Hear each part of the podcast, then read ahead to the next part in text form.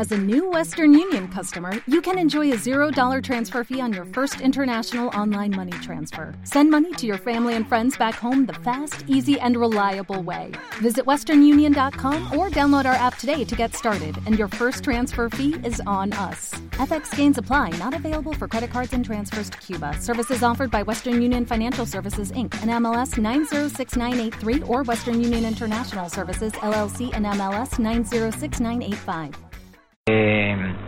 Jugadores de balonmano llevada a cabo en Guadalajara, pues bueno, mm, ha dicho Juan de Dios Román, el presidente de la Federación Española de Balonmano, que ve el asunto del Ciudad Real eh, con muchísima preocupación. Un Ciudad Real, eh, uno de los equipos bandera de la Liga Sobal y del balonmano europeo que está pasando por unas dificultades tremendas y que si el balonmano Ciudad Real no encuentra patrocinadores, pues qué les voy a decir del Arrate, del Octavio Pilotes Posada que acaba de ascender, del Huesca que acaba de ascender, del Antequera que tiene esa deuda que les acabo de comentar de medio millón de euros, del Granollers que tiene esa deuda de un millón de euros. Es decir, el balonmano está atravesando una situación bastante complicada y creo, en este sentido, y esto es una opinión personal, que tanto federativos como rectores de los clubes, como jugadores, están mirando hacia adelante y creo que tienen que sentar las bases de una nueva Liga Sobal, una Liga Sobal que sea semiprofesional,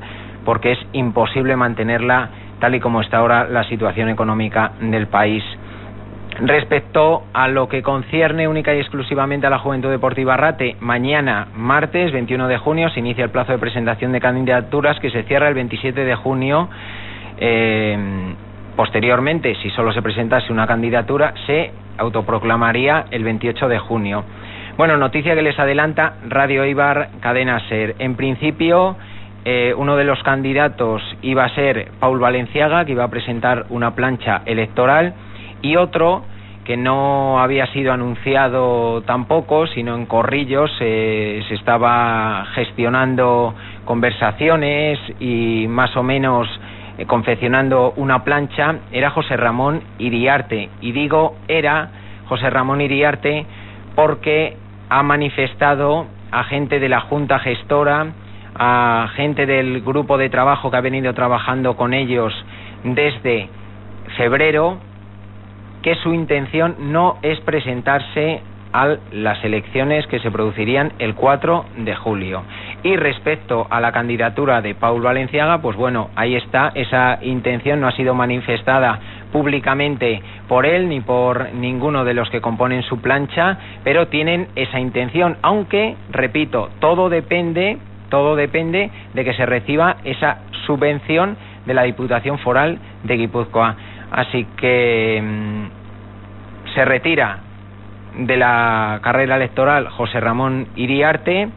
Vamos a ver si la llegada de la subvención hace que cambie de planes, eso también se podría producir, pero a día de hoy, tal como ha manifestado gente cercana del club, su idea no es presentarse a las elecciones de la Juventud eh, Deportiva Arrate. Y si no llega este dinero y si tampoco se presentase Paul Valenciaga, ¿qué sucedería? qué sucedería, porque en las juntas general ordinaria y extraordinaria, en la extraordinaria concretamente, eh, la Junta Gestora dimitió de sus funciones ante la celebración de unas elecciones. Entonces, ¿qué sucedería? Vacío de poder.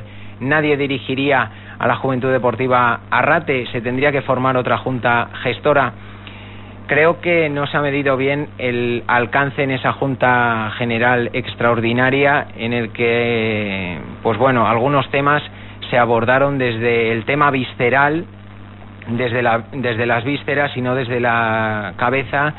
Salieron tema de rencillas y creo que no va a beneficiar a la Juventud Deportiva Rate. Así que ahí dejamos esa pregunta. ¿Qué sucederá si nadie se presenta a las elecciones de la Juventud Deportiva Arrate. ¿Dónde puede terminar esta Juventud Deportiva Arrate? Hablábamos del tema de las subvenciones y en la Junta Gestora pues habló de este tema y Natasha Vergara, la gerente, hablaba de la subvención asegurada, confirmada por la Diputación Foral de Guipúzcoa, pero que todavía no ha llegado. Eh, ahora mismo una certificación de la Diputación que para la temporada 2011-2012 como máximo recibiremos 450.000 euros. tenemos ya el certificado. Las deudas con los jugadores eh, se han negociado, pero son muy importantes. Natasa Vergara. Otros acreedores. La cifra, por si no veis, es 1.171.675,42. Vale. ¿Cuáles son eh, aquí los, los, los fastidiados? Vale. Por una parte están deudas exjugadores. 462.000 euros tenemos con exjugadores. Deuda salarios pendientes de temporada actual, 480. Y lógicamente esas deudas con los jugadores, con los exjugadores, son los que en estos últimos días se han estado renegociando. Negociarlos para rebajarlos. Entonces estamos trabajando en ello. Y luego cantidades importantes pues son alquileres de pisos, que son 65.000 euros, que en principio habrá que negociar con ellos también para eh, poder gestionar todo esto. Y es que la situación es muy complicada, ya lo anunció José Ramón Iriarte en esa Junta General Ordinaria, el club está en situación de ley preconcursal, tiene tres meses para negociar con sus acreedores, es decir, la situación del club es muy grave, muy grave. Las cuentas, pues los ingresos son estos. Ingresos, ingresos anónimos. Es que hay, gente que ha dado dinero y no quería aparecer. 23.000 euros los abonados, 16.000 euros. Publicidad e imagen, eh, aquí está lo, de, lo del tren, ¿eh? 287.000. Rifas, que ha sido una idea que han tenido los, eh, los padres del grupo de trabajo buenísima, 5.000. Y taquilla.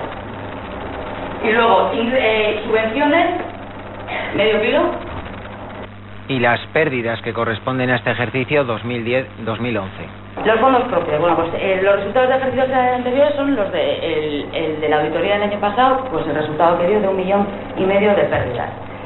Este, que aquí lo veréis, es el resultado negativo de este ejercicio. Entonces, de este ejercicio, el resultado es negativo, tenemos pérdidas de 377.078,84, que luego explicaré por qué, que no, que tampoco te tan mal. El objetivo de cara a la próxima temporada, Natasa Vergara que si seguimos la marcha que hemos hecho desde febrero hasta ahora, si marcamos bien, porque lo que hemos intentado es no generar gasto, no generar deuda y, y, e, y aminorar el ir pagando, ir eh, compensando, ir eh, que nos perdonen, condonando y tal, que nos condonen la deuda. Entonces ese es el camino.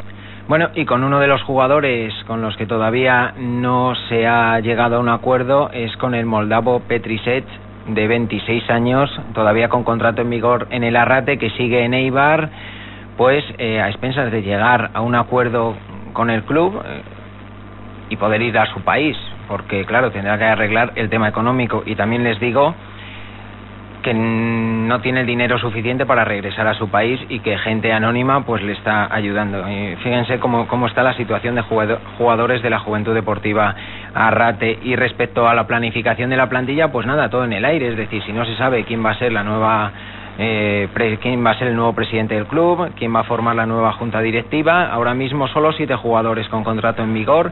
y que Romero, Petrichev, Alzaga, Igor Moyúa, Kurilenko, Petrisevi y Sever, claro, y algunos de ellos con idea de irse a otros clubes. Bueno, después de hablar de la Juventud Deportiva Arrate, hoy también se ha conocido el calendario eh, de la Liga Sobal 2011-2012. La temporada comenzará con esa típica gala que se celebrará el 3 de septiembre y servirá como aperitivo a la Supercopa Asobal, que disputarán el domingo 4 de septiembre Barcelona, campeón de Liga, y Renovalia Ciudad Real, campeón de la Copa del Rey. El inicio liguero está marcado para el 10 de septiembre y la última jornada de la primera vuelta se jugará el 17 de diciembre. Los cuatro primeros clasificados en la tabla, eh, tras la disputa de las primeras 15 jornadas de esa primera vuelta, jugarán la Copa Sobal los días 21 y 22 de diciembre. La segunda vuelta se iniciará el 4 de febrero, después del parón del mes de enero por el Europeo de Serbia 2012. Y la Copa del Rey está prevista del 7 al 11 de marzo la Liga Sobal echará el telón el 2 de junio, pero atención, si ningún equipo español lograse clasificarse para la Final Four de balonmano, la última jornada de la liga se eh, jugaría el 26 de mayo. Y también se ha hecho público el equipo ideal de esta pasada temporada 2010-2011. Mejor portero Daniel Sagri del Barcelona, mejor extremo izquierdo Juanín García del Barcelona, mejor lateral izquierdo Antonio García del Granollers, mejor pivote Julen Aguinagalde, Renovalia Ciudad Real, mejor central Raúl Entre Ríos del Barcelona Borges, mejor lateral derecho Laslo Nagy del Barcelona, mejor extremo derecho Luca Valo del Renovalia Ciudad Real, mejor defensor Didier